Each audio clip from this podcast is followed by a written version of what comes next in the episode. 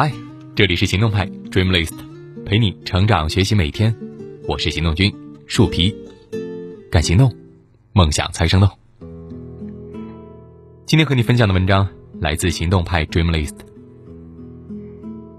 一个银行新员工因为不喝领导敬的酒而被扇耳光，被同事追着骂，这可能是近期最丑陋的一条热搜。醉酒的领导对不喝酒的新员工猛扇巴掌，一口一个脏话。过程当中呢，没有人加以劝阻，指责他辱骂打人，反而都在为领导摇旗呐喊，跟风发难。甚至在新员工离开的时候，步步紧逼至电梯口，污言秽语。不敢拒绝的新同事醉如烂泥，瘫倒在桌子上，吐了一脸；要么就是撒起酒疯。摔酒杯砸桌子，满地是血。还有人借酒意对女同事动手动脚。这些使人感到不适的画面，好巧不巧的集中在同一个场面，而曝光这一切的，就是被扇到蒙圈的当事人。过去十年，他滴酒不沾，经历了这场领导施暴、同事强迫、新人被欺，宛如地狱的酒局。彻底粉碎了对金融行业的所有美好想象。这样糜烂的现象并不少见，只要是看过国产的电视剧，我相信你们应该都能够想象到那些酒桌是有多么的混乱不堪。有人说，接受酒桌文化是成为成年人的开始，不敬酒是他年纪轻轻不懂事儿。但实际上，中国人最丑陋的样子都在酒桌上。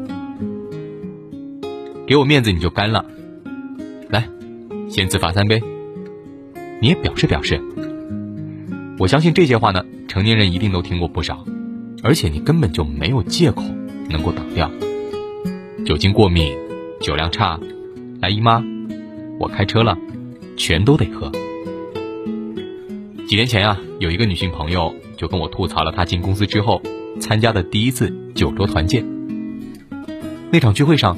男人们拼酒，女人们被劝酒，不喝就是看不起人，画面极其的滑稽又恶臭，让本就不习惯酒局的他不停的反胃。酒量很小的朋友，那天被男前辈们轮番敬酒，从啤的到洋的，从洋的又抿了小几口白的，酒精上头之后的眩晕感，让他去厕所吐了好几次。好不容易。朋友才找了一个理由，让男朋友接她提前回家。一身烟酒气的他坐在车上就说：“我看到好几个女生前辈都被灌晕了，这样的团建，好恶心。”前段时间才看过一个新闻，说的就是女生聚餐饮酒过多，被熟悉的同事强奸的案子。而这样的事件呢，还不在少数，有人失身，有人丧命。在中国呀，把命丢在酒桌上，这种悲剧随时都在发生。二零一六年，海南文昌市，一位伴娘在众人的怂恿下对饮，之后便失去意识，摔倒在地，经抢救无效死亡。二零一七年，江西某男子在同学的生日宴上醉酒，待发现他呼吸异常时送往医院，已经错过了抢救的最佳时机。同年，广州某985大学生，在三分钟之内喝下了六杯鸡尾酒，倒在了同学们的加油声中，再也没有醒来。酒桌上呢，就有那么一些人，以劝人喝酒为乐，不把人喝趴下心里就不舒服，不把人喝进医院，就证明不了自己的海量。但是在这种自杀式的劝酒背后呢，留下的不仅仅是精神的阴影，更会要了对方的命。为喝酒卖命至此，是因为爱喝吗？不是。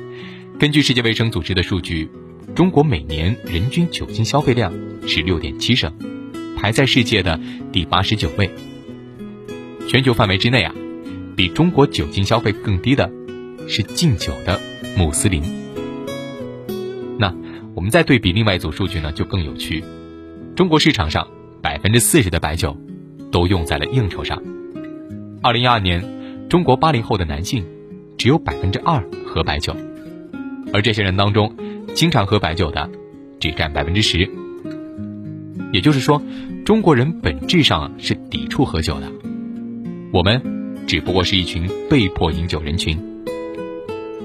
曾经，文人雅士爱饮酒取乐，酒兴时呢吟诗作对，劝酒诗词不胜枚举。而如今，喝酒成为了一种权力驯化。现在的酒桌是权力桌、政治桌，是每个人心怀心事的战场。于是啊，有些酒不得不喝，有些人不得不敬，因为酒杯里装的是自己的前途。都挺好，里面苏明玉签合同的桥段，我印象就特别深刻。为了挽回生意上的损失，他千里迢迢的坐飞机。在洪总的公司坐等了三四天，才终于换来一次吃饭的机会。喝不了酒的苏明玉，为了表达自己合作的诚意，二话不说，直接给自己买上一杯白酒，然后在洪总面前一饮而尽，一滴不剩。作为一名经理，他没有靠说，也没有靠演，而是用干了一杯白酒，以表忠诚。然而，最终，哪怕是苏明玉醉得不省人事，也依旧没能换来洪总的合作和一丝同情。勉强支撑身体回到酒店之后，他在厕所吐得抓心挠肺，吐完之后直接倒在浴缸里面睡着了。没有在酒局后吐过的人，不足以聊人生，这恐怕是每个职场人最深刻的痛苦。不喝。就是折了领导脸上的面子，还威胁屁股下的位子，可悲又可笑，无奈又讽刺。喝酒本身没有意义，有意义的地方在于，你不会喝酒，但仍然卖命的喝。越变态的领导，越喜欢看到这样的场面，因为他们认为，让你去卖命的做你觉得痛苦，并且毫无意义的事情，权力才会被尊重，被仰视。毕竟，在关系大于能力的圈子里，需要表演者以自残表忠心。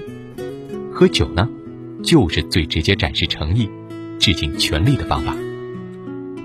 正如庞博之前在吐槽大会上所说，喝酒能够快速的拉近身边人的距离，而且喝的越多，拉得越近。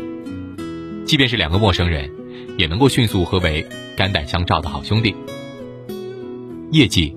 是一杯杯酒闷出来的，升迁是一次次呕吐换来的。酒桌就好像一个缩小版的阶级世界，有人倾倒酒瓶，展示自己的权利；有人端起酒杯，将这份烧灼的控制欲灌个满喉。而借阶级去强迫别人的例子，还散见于我们的生活当中。两年前，一个视频曾经引起轩然大波。视频当中有很多熟悉的面孔，陈道明、冯小刚、葛优，还有芳华的女主角苗苗。本来呢，大家其乐融融，突然，冯小刚建议让苗苗跳一段舞。作为影视新人的苗苗听了，先是一笑，随后略显尴尬。陈道明当即发话，为苗苗圆场，认为演员这种跳舞不合适，且小姑娘。穿鞋不方便。话音未落，身旁一个人打岔：“比划比划行吗？”众人随即大笑。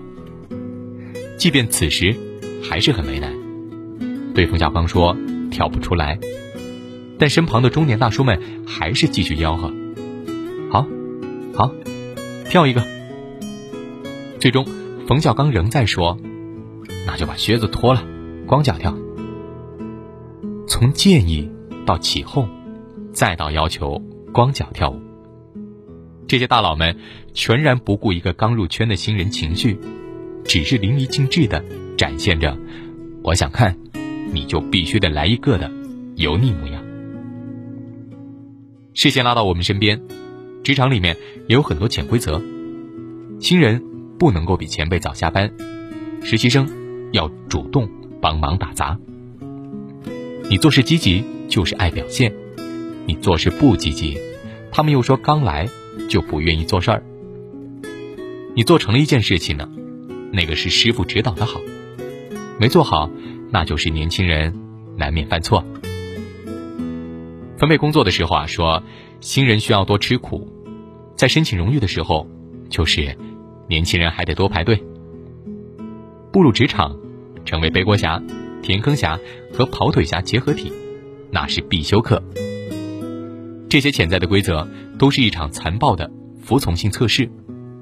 更可怕的是，不管是施害者还是被害人，几乎都没人会跳出来说不。大家抱着新媳妇总会熬成婆的想法，期待着自己拥有欺负下一个人的权利，共同经营着一场扭曲价值观的死循环。实际上，真正有能力的人，从来就不需要靠权力去压迫别人，来寻求自己的价值。现在的年轻人呀，也试图摒弃这类野蛮文化，改变老一辈的游戏规则，因为这个世界上。并没有任何一场酒局值得你往死里去喝，也没有任何一个人值得让你低下头颅、丢掉面子去讨好。毕竟，在年轻人的生存法则里，低头不是得到认可和尊重的唯一方式。这头一旦低下，就可能再也抬不起来。有句话，我一直用来表明自己所有的为人处事态度：喜欢。我可以痛饮千杯，不愿旁人呀，休想怪我二两。好了，今天的文章就到这儿，你可以关注微信公众号“行动派 Dreamlist”，那儿有更多干货等着你。